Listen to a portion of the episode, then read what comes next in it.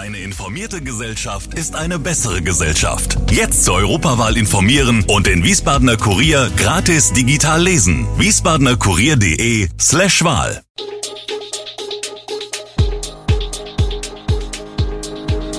Gude, unser morgendliches News Update. Das Wichtigste aus Wiesbaden für Sie im Überblick.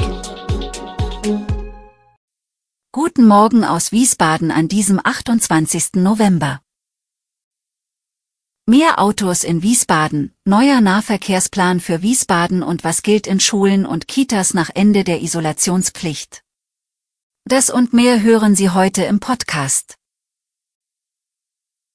Das Amt für Statistik hat seinen Jahresbericht 2021 veröffentlicht, während mittlerweile knapp 142.000 Autos in Wiesbaden unterwegs sind, konnte sich der Tourismus leicht erholen. Dennoch hatte der Tourismus 2021 noch deutlich unter den Einschränkungen, die mit der Pandemie einhergingen, zu leiden.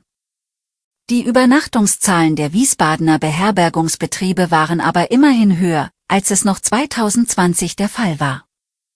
Insgesamt 671.834 Übernachtungen konnten laut Statistik in Wiesbaden verzeichnet werden.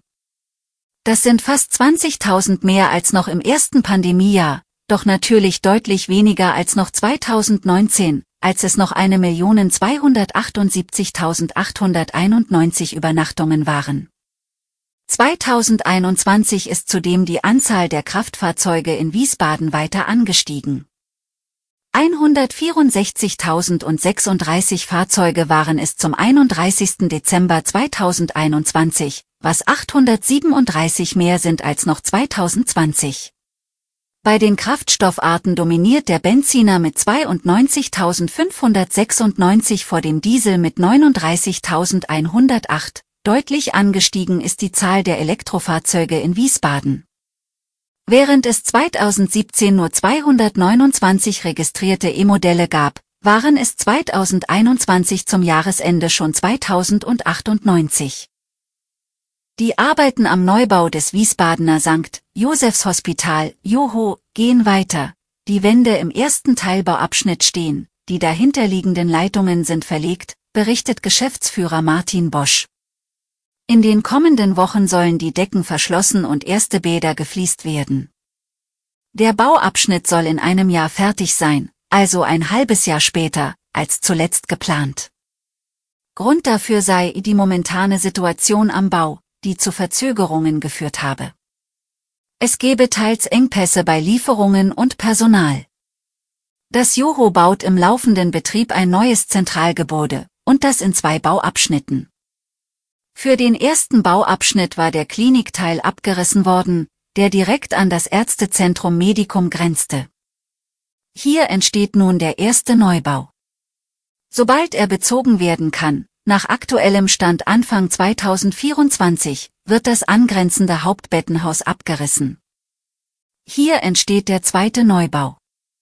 Das Joho geht derzeit davon aus, dass das Gesamtprojekt Anfang 2027 beendet wird.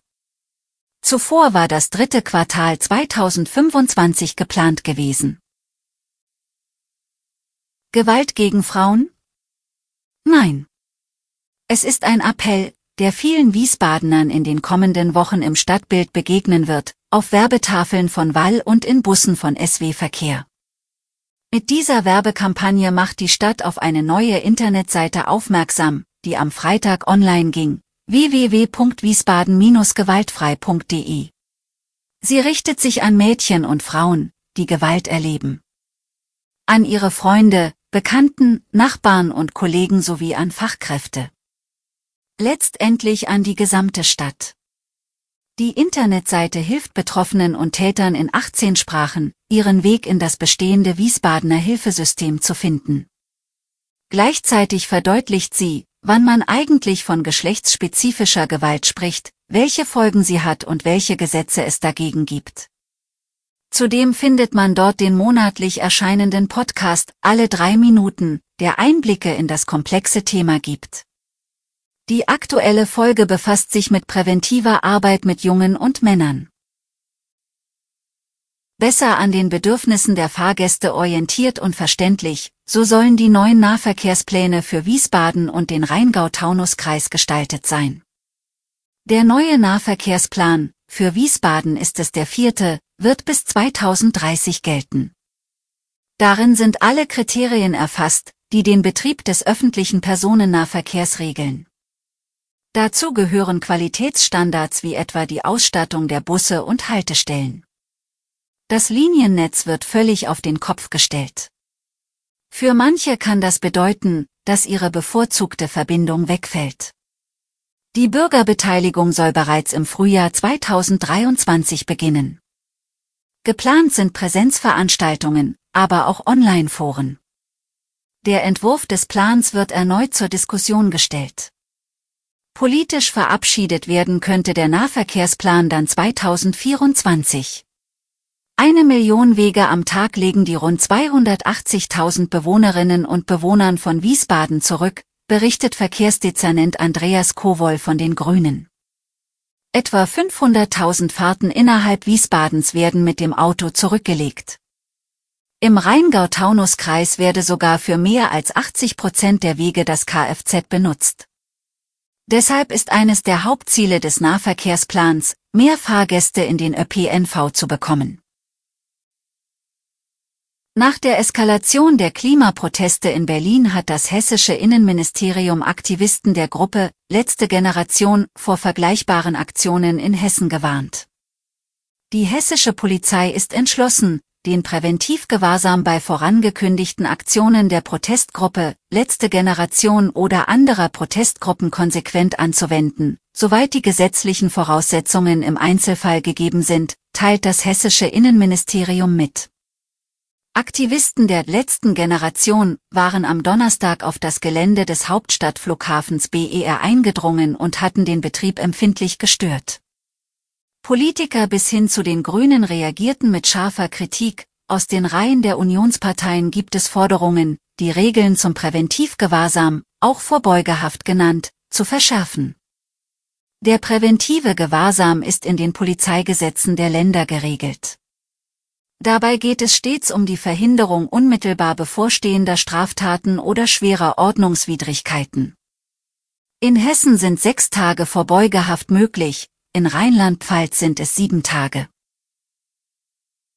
In Hessen gilt bereits seit Mittwoch keine Absonderungspflicht mehr für positiv auf das Coronavirus getestete Personen.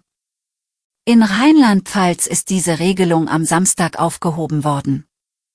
An deren Stelle tritt für Betroffene eine Maskenpflicht im öffentlichen Raum, zumindest ab einem Alter von sechs Jahren.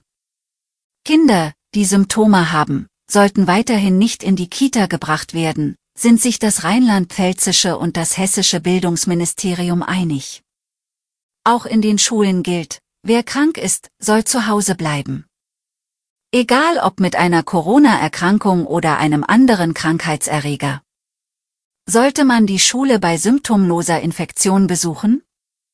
Im Fall einer symptomlosen Infektion sind sowohl Schülerinnen und Schüler, Lehrkräfte als auch pädagogische Fachkräfte unter Beachtung der Maskenpflicht weiter zum Schulbesuch verpflichtet, antwortet das Bildungsministerium in Rheinland-Pfalz.